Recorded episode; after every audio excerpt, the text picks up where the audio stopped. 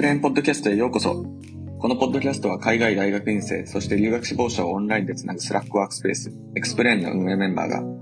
留学や研究、たわいのないことを議論するポッドキャストチャンネルです。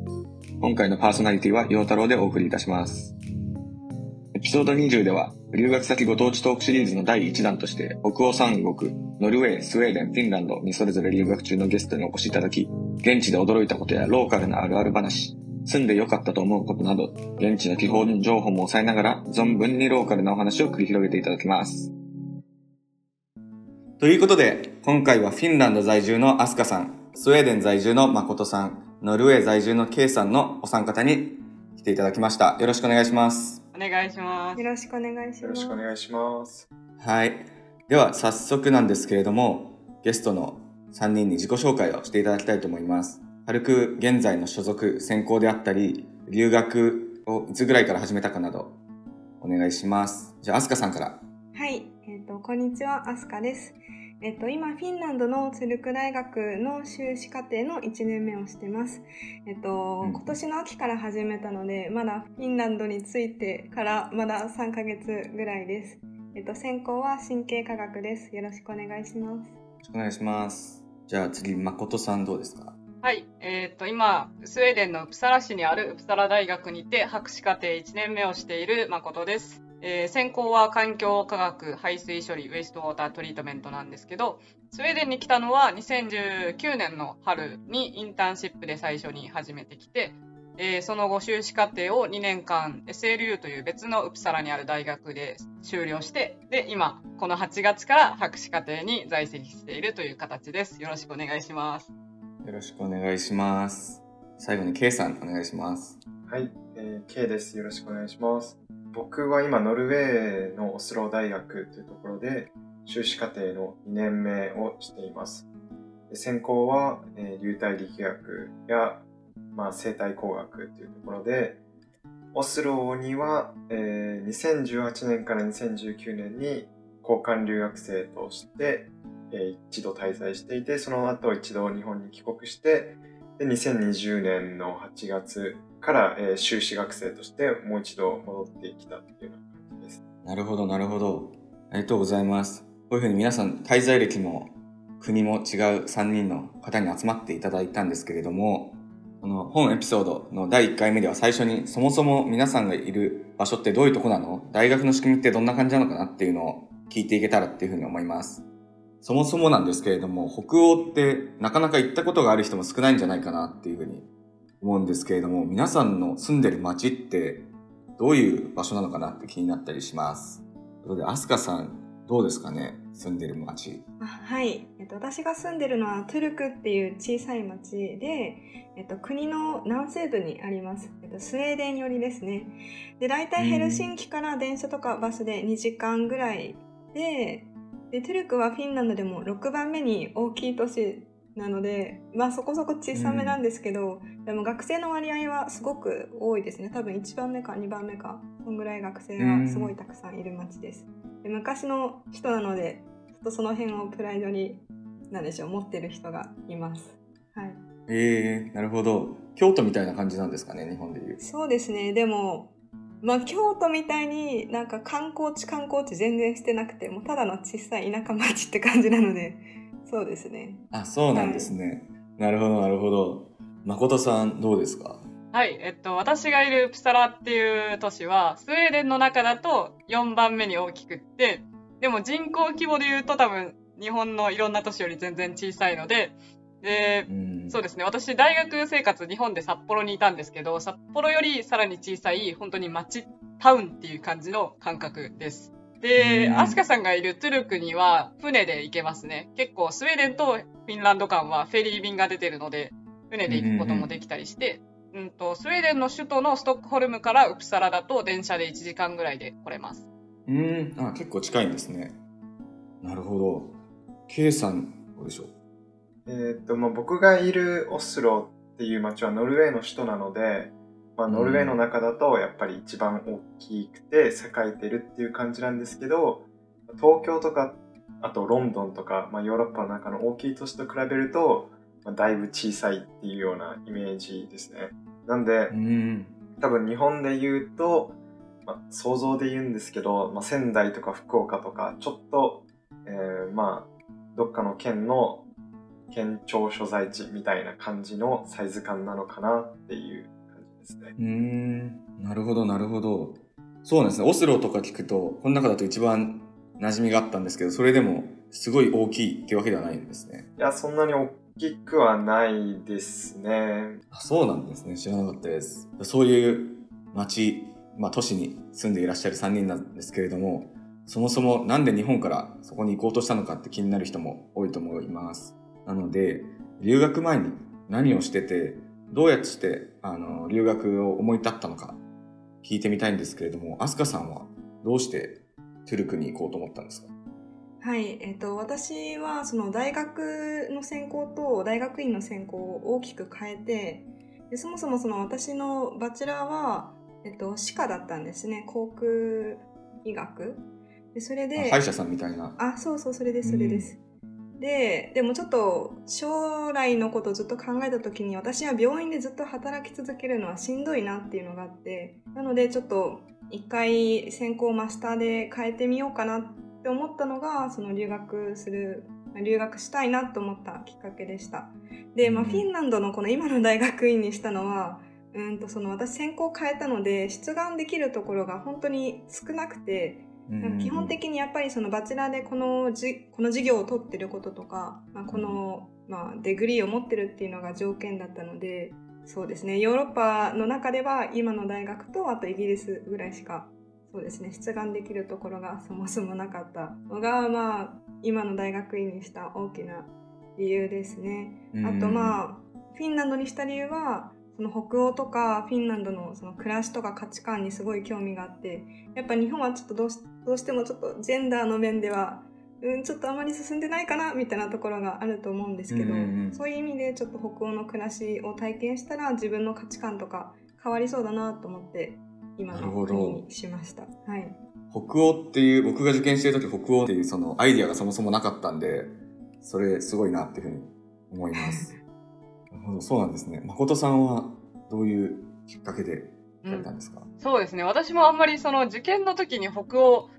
メインで考えていたわけではないんですけど、たまたまその札幌で勉強してた時に、当時の研究室に今のスウェーデンでお世話になってる指導教官が短期間で滞在してる時があって、で、その時にちょうどその指導教官と会って話を聞いて、で、将来的にも今自分の専門の水と衛生分野で仕事がしたいなとか、留学したいなっていうのはずっと思ってたんで、で、えー、っと、日本の大学、大学院を卒業した後にどこに留学しようかなって考えた時に、その、その前後でちょうど今の指導教官にお会いしたので、ちょうどいいタイミングだなと思って、で、あ、スウェーデンって考えたことなかったけど、まあ、なんかもともとヨーロッパには興味があったんですけど、行くなら。で、その中でもお世話になってる指導教官の研究分野だったり、あと、直接、やっぱり彼女の指導教官の、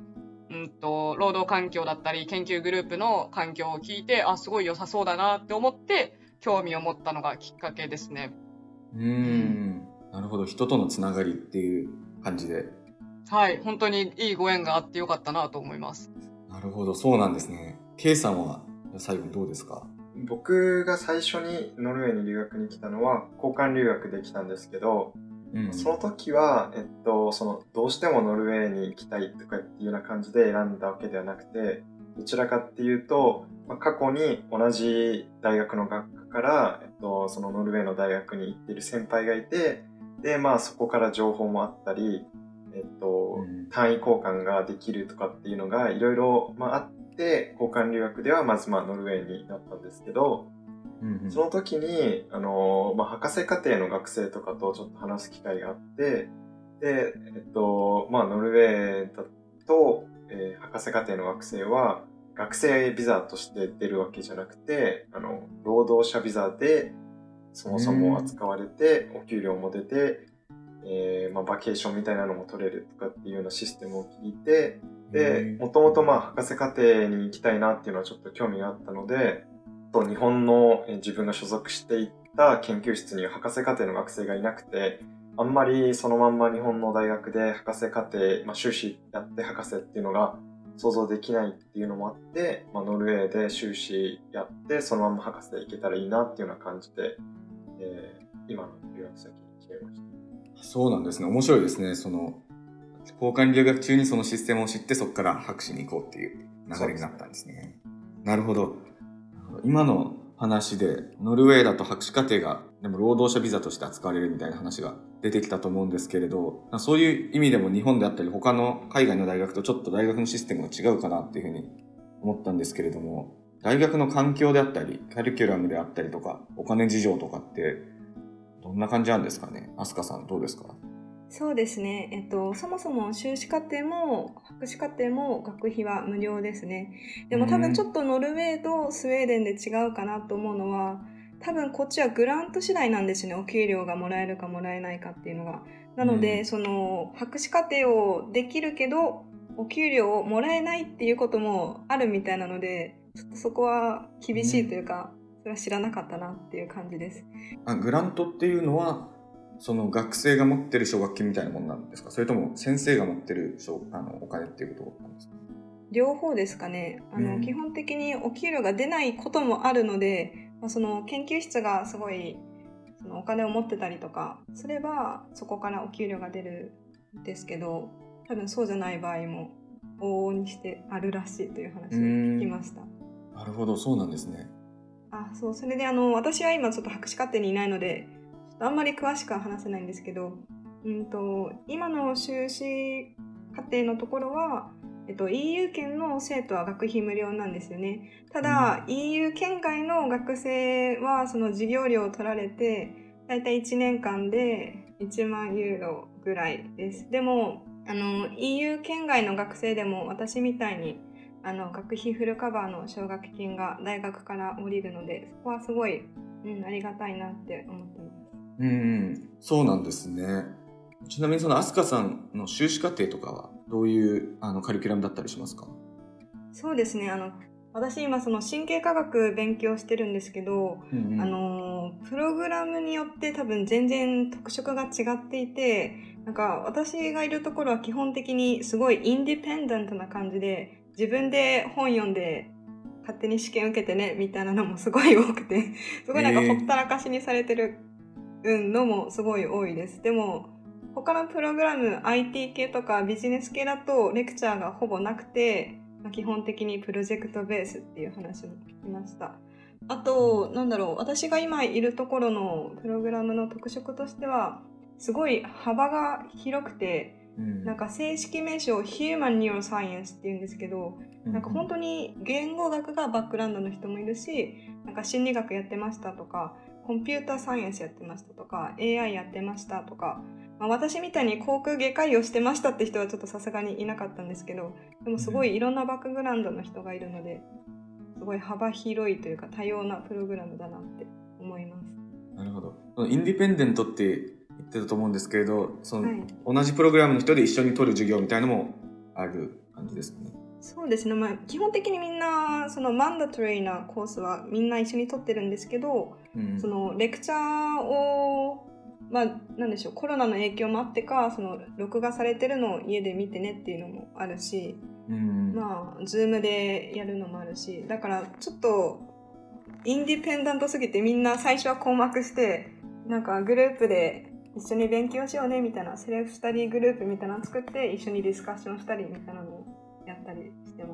うん結構なんか私のプログラムほったらかし感のあるところが 多いのでちょっとそこはびっくりしました。なんか質問とかあったらオフィスアワーとかには行けるんですか？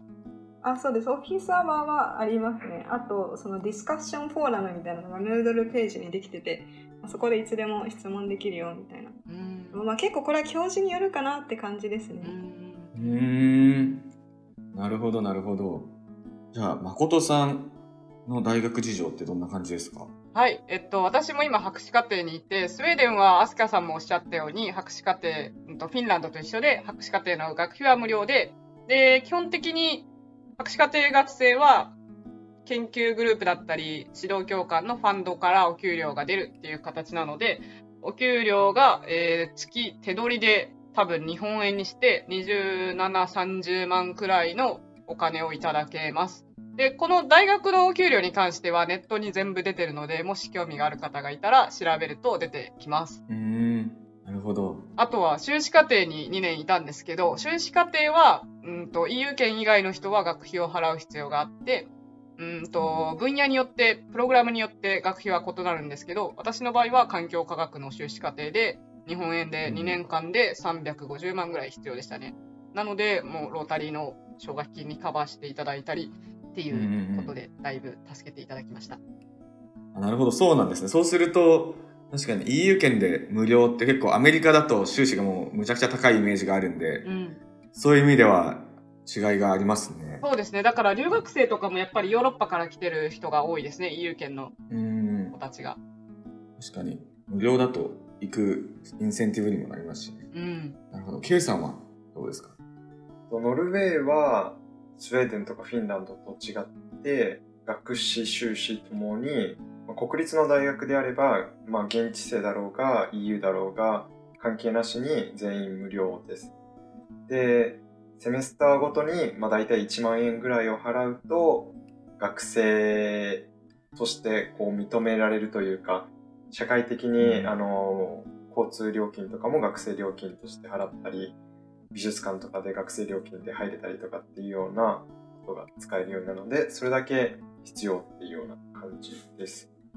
うーん。その1万円っていうのは大学にそれを払ってその学生としての証明書みたいなのになるっていうそうですね。はい。学生、あ大学に1万円ぐらい払うと、あの、アプリがあって、それでこのセメスターに、の授業、授業料ではないんですけど、その学生としての登録料を支払いましたみたいなのが出てくるんで、あの、ノルウェーで電車とか乗っていて、チケット見せろみたいなことをやるの時に、学生料金のチケットを見せると、学生としてのその、今年の今学期分払ったのかみたいなのを言われるんで、そのアプリを見せると、あ、じゃあ君は本当に学生なんだねっていうような感じになってます。うーん。なるほど。私はなんかそういうのあんま払った記憶はないですけどでもすごい学生割引は至る所にあるなっていう感じがします。うんバスもすごい安く、うん一般の方と比べると安く使えるので同そじです。の辺はすごい優遇されてるなってうんいう感じがします。うんうんうんなんか学生のパブとかに行きたい場合は別でそういったサービスの料金を料金というか学生カードみたいなの料金を払う必要があるんですけど他の公共サービスを学割でっていう場合は本当に学生証みたいなアプリがあるんですけどそれだけでなんとかなりますね。あとノルウェーってあの EU 圏外の学生も無料っていうイメージがあるんですけどあそう。本当ですか？そうえそれ気になってます。そうですよね。そううですすよね。唯一のなんか本当に無料な国なイメージです。学費が。あとドイツだと思いますね。ノルウェーとドイツが、えーっとまあ、出身国関係なしに無料、まあ、国立であればですけど、えそれだとやっぱりそのアジアの学生とかアメリカの学生とかの割合ちょっと多めですか？フィンランドも多分 EU の学生がその無料なので結構ヨーロッパから来てる学生の割合が高いかなっていう感じがあるんですけど自分の肌感だと、やっぱりヨーロッパが大半で、アジアとかアメリカは少数派っていうような感じですね。それでも。あそうなんですね。んなるほど。結構北欧三国でも似ていたり違ったりすることもあるのかなっていう印象を受けてるんですけどうん。いろいろ話も積もる話もあると思うんですがとりあえずエピソード20の1はこれぐらいにして今度は実際に住んでみてそれぞれの国がどんな感じなのかっていうのについてもう少し深掘りしていきたいと思います。